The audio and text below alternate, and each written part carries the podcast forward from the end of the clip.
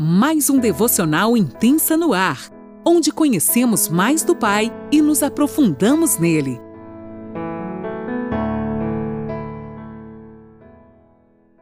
Bom dia, mulheres! Aqui quem fala com você é Lani Nola, eu falo de Criciúma, Santa Catarina, e mais um dia maravilhoso, essa quarta-feira tão cheia da presença de Deus, e Ele está aqui conosco, mostrando mais um pouquinho do seu amor sobre a minha e a tua vida. A presença do Espírito Santo é tão linda que nos constrange a cada momento e nos ensina, nos exorta. Eu convido você então a pegar sua caneta, seu caderninho, a palavra de Deus e vamos anotar tudo aquilo que o Senhor quer falar para nós nessa manhã. Hoje eu vou ler na NAA nós estamos ainda no capítulo 12 do Evangelho de Mateus e é hoje a partir do versículo 38, o sinal de Jonas. Então, alguns escribas e fariseus disseram a Jesus: Mestre, queremos ver algum sinal feito pelo Senhor. Como se eles não tivessem visto nada ainda, né, minha gente? Mas ele respondeu: Uma geração perversa e adúltera pede um sinal, mas nenhum sinal lhe será dado, senão o do profeta Jonas.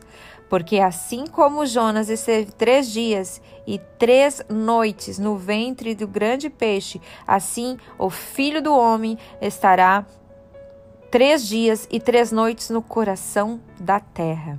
Os ninivitas se levantarão no juízo com esta geração e a condenarão, porque se arrependeram com a pregação de Jonas. E aqui está quem é maior do que Jonas. A rainha do sul se levantará no dia do juízo com esta geração e a condenará, porque veio dos confins da terra para ouvir a sabedoria de Salomão. E aqui está quem é maior que Salomão. Uau! Até aqui. Meninas, isso tudo nos constrange, né? Porque diante de tantas coisas que eles estavam vivendo, Hoje nós temos a presença do Espírito Santo conosco, nos orientando, né? Mas naquela época Jesus caminhava com eles e eles não viam. Aí Jesus levou a eles lembrar: ó, o sinal que vocês vão ter é o de Jonas, que ele esteve lá três dias e três noites dentro da barriga de um peixe, mas eles, os ninivitas, eram um povo gentil e se converteu ao ver o milagre, o sinal de Jonas. E vocês estão me vendo aqui e vocês não estão se convertendo. Então, por isso que Deus, Jesus disse aqui: então no dia do juízo eles vir, virão e ainda condenarão vocês, porque eles eram um, um povo gentil, mas ao ver o sinal de um homem que estava na boca de um peixe, que ficou lá três dias e três noites, eles se converteram. E da mesma maneira, a rainha de Sabá veio de tão longe para conhecer essa história tão linda, né?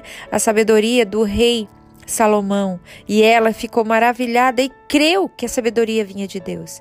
E Jesus estava dizendo aqui: vocês me vendo aqui, vocês não estão vendo nada. Vocês não estão vendo, pedem mais sinais, vocês não terão sinal nenhum. E aqui Deus ainda faz uma comparação desse povo, deles eles são piores do que os gentios, esses judeus. Né, os escribas, os fariseus, porque os gentios ainda se arrependeram e creram naquilo que estavam vendo, no sinal que estava vendo. E eles estavam vendo a prova viva de um Deus presente. Jesus caminhava com eles, mas eles, na dureza do coração deles, não permitiram que enxergassem, não permitiram que seus olhos vissem aquilo que estava sendo feito através do Messias. Não permitiam, pediam ainda mais sinais de que Jesus era o Messias. Então Jesus falou: Vocês não terão sinal nenhum, a não ser esses que eu lhes digo até aqui, gente. Essa palavra de hoje foi uma palavra de confronto, uma palavra onde Jesus quer nos chacoalhar, abrir os nossos olhos, que nós não tenhamos um coração duro e os olhos tão os olhos tão fechados, né? E os ouvidos tão tapados para não enxergar quando é Deus e quando não é Deus. O próprio Jesus caminhava com eles e eles não viam. Então, gente, Muita coisa a gente aprendeu nesse capítulo de hoje, mas algo muito importante que eu percebo aqui, que seria como uma chave para minha e para a tua vida. Mesmo muitas vezes a gente achando que está caminhando perto de Deus, nosso coração está tão frio, tão gelado, que, eles, que a gente pode não entender o que Deus está fazendo e nem reconhecer que Deus está pertinho de nós.